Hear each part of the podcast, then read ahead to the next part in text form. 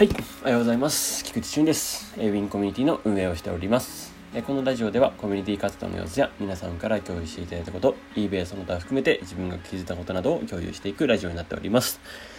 さて、今日は、フリートークでお届けしたいと思います。えーちょっと今日はですね、ちょっといろいろ話したいことがむしろありまして、えちょっとフリートークにしようかなと思っておりますので、よろしくお願いします。はい。えっと、その前にまずお知らせなんですけれども、えー今週ですね、えっと、もうあと4日後となりました、えー、BBQ in 埼玉ということで、えー埼玉でバーベキューをやります。はい。えっと、ありがたいことに、えー続々とご参加、え申し込みしていただいている方、えありがとうございます。え非常に楽しい会になってますので、まあ、ぜひ、え当日盛り上がっていきましょう。よろしくお願いします。はい。えっと、あとはですね、一旦大丈夫ですね。はい。えっと、で、今日フリートークっていうことにしたのは何でかって言いますと、えっと、まずですね、えっと、昨日の、まずコミュニティの中の活動で言うとですね、あの、ありがたいことにですね、この、まあ、モッチさんだったり、まあ、石橋さん、えー含めてですね、えーこのプレそのこのツールに対してどんな感じで考えていけばいいのかっていうところの回答にめちゃくちゃ丁寧に答えていただいてですねいやありがとうございますというものもお伝えしたかったということが、まあ基本えーまず一番です。はい、でですねそして、えープレミアムチャンネルがあるんですけれどもプレミアムチャンネルの方でもですねちょっとあの実はですね、まあ、ムロムロさんがめちゃくちゃ丁寧に答えてくれたっていうのもあありましてですね、えー非常に感謝しております。はい。あの結構ですね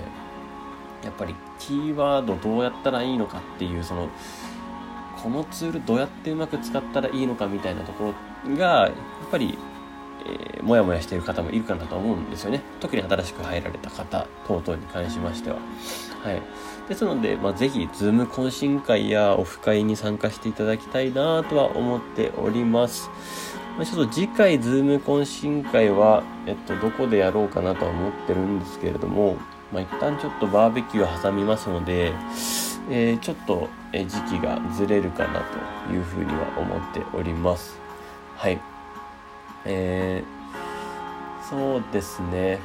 BB えー、Zoom 懇親会のところで参加していただくといろいろ見えてくるものもあるかなと思います。はい。この中の交流をぜひ大事にしてほしいなと思います。あとはえっとですねプレミアムチャンネルのとかで言えば動画があったりするんでそういういった方の動画を見ているのいくのも一つヒントになるかなと、まあ、スタンダードプランでもそれはありますので。その動画をまず見ていただくと結構分かりやすいんじゃないかなと思っています。はい。ですね。えっとまあもう改めて、えーちょっと日頃のコミュニティメンバーの、えー日頃の感謝をお伝えしたいなと思いちょっと最初こういう話にさせていただきました。はい。ですねそれでですねさらにで言うと、えー別件もありましてですね、えーあのコロナの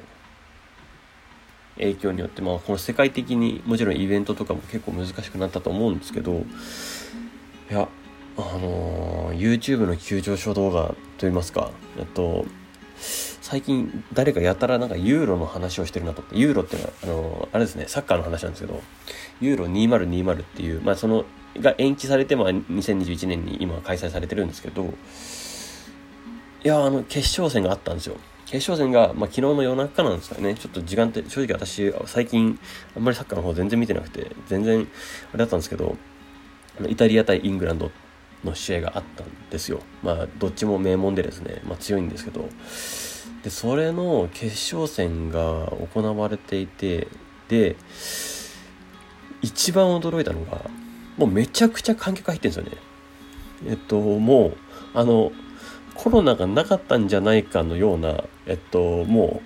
うあの盛り上がりですよ。あのもう皆さんが想像するようなもうあの椅子びっちり埋まっててみたいな観客全部埋まっててみたいな。で誰もマスクしてないみたいな。ええはい。あもう世界はこれぐらいまで来てるんだっていうのは、えっと、感じました。えこれってやっぱり国民性にもよるんだろうなっていうのは、えすごい感じましたね。えー、その日本が保守的だとかっていうところの国民性はもちろんいいところはいいとは思うんですけど、えー、じゃあそれを今後世界に向けてってなった時にどうなっていくんだろうなっていうのはすごい感じましたね。はい。あの、政治の大重要性とかっていうのもすっごなんかめちゃくちゃ感じたのとあとはその変化を嫌っていく人たちの叩き具合だとかなんかそういったいろんなものをちょっと考えさせられた、えっと、試合でした。なんかもはやそのハッカーで考えさせるというかもはやなんかそういうのサッカーの試合を通じて、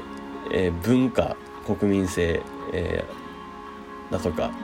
あとはやっぱりイベントっていうこうああいう熱狂的なものをなんか見るとなんかちょっとワクワクするんですよね。なんかなんでしょうね。あのーえー、熱狂してるものを見てると気持ちいいというかむしろこっちもワクワクするというかなんかサッカーのプレーにワクワクしてるっていうかもはやもうなんか昨日今日の YouTube 動画で YouTube 動画見たんですけどももはやなんか観客のあの姿にワクワクするような感じなんですよね。だからいや本当に観客って重要なんだなと思うし観客と一緒にやっぱ選手もイベント作ってんだなっていう、えー、そういう熱狂するイベントはですねもう絶対観客ありきなんだなっていうのはすごい感じました。まあ、だからむしろ私もこのコミュニティもそうですけど、まあ、コミュニティのメンバーさんありきなので、えー、なんか本当にいいなって思いました。昨日あの今日あのちょっと見てて、まあ、ぜひちょっとあの見てみてください。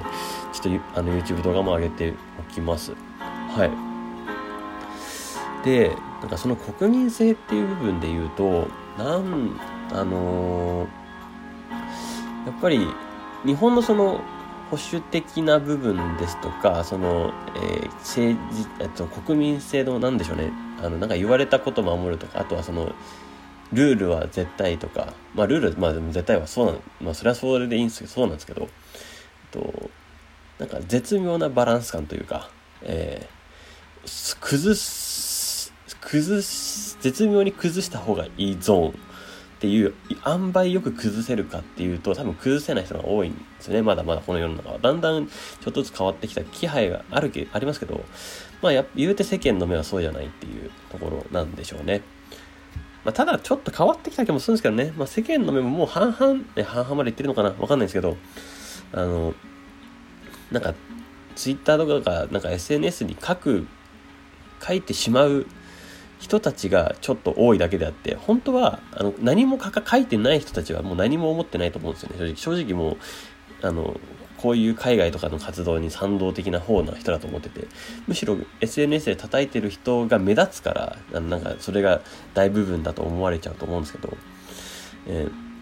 ー、でもやっぱりそういう声がたくさんなんか結局出回っちゃうのはやっぱ世の中的に進めあの時代を進められないんだなと思っています。えー、ほん、あのー、まあそれが日本が変化ができなかった理由なんじゃないかなとも思ったりします。日本で日本人同士で叩いてどうして、やっぱり